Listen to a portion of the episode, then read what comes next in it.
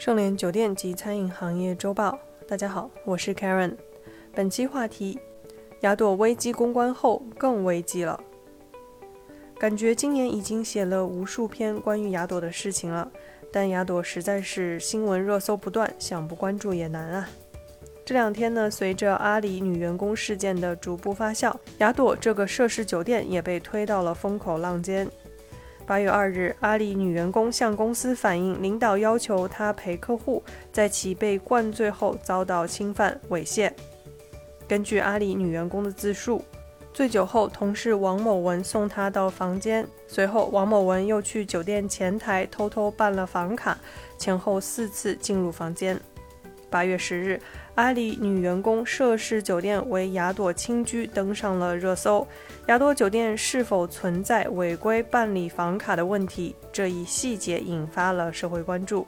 雅朵集团发布声明称，经核查，前台工作人员操作流程遵守了酒店住宿业相关标准流程和规定，不存在违规制作房卡的情况。相关音视频资料已提交警方。这一声明呢，遭到了网友的质疑：没有违规办理，那房卡是怎么来的呢？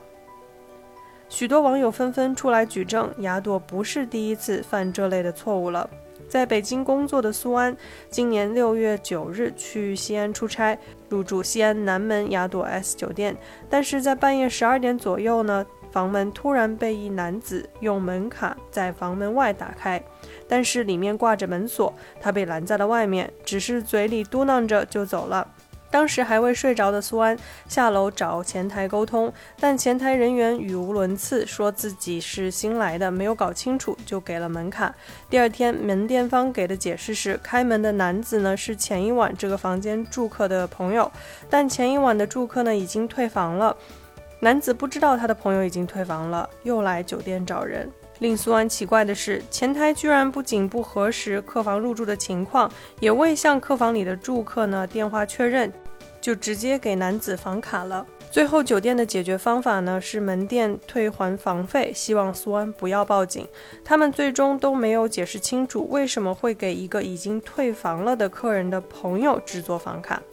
而更加火上浇油的呢是雅朵集团声明中表示呢，经过反复内部调查确认，前台工作人员是在得到该女士确认的情况下，按照同住手续给该男士办理的房卡。并进行了身份登记和公安信息上传，这一下子网友更炸了。女方是什么情况下同意的呢？如何判断此人是清醒的？而作为酒店从业者，笔者理解，许多时候员工在遭遇此事件的时候呢，真的很难判断如何处理，更不会预料到后果的严重性。尤其是在客人醉酒的情况下，那就更加复杂了。相信许多从业者都遇到过类似的情况。但不管事件过错方是谁，雅朵本次的公关真的让人有些无语。从网友的反应就能看出，声明不仅没有打消公众对雅朵本次安全事件的疑虑，反而愈演愈烈，成了事件的大反派，一个为了甩锅而不负责任的处理态度。看来雅朵这次危机公关了之后呢，反而更危机了。感谢收听本期内容，本文部分内容摘自澎湃新闻。感谢收听本期内容。如果喜欢节目，请别忘了为主播分享一下。我是 Karen，我们下周见。搜索公众号 A A H M C O，关注盛联国际，查看音频文字版。本节目由盛联国际独家制作播出。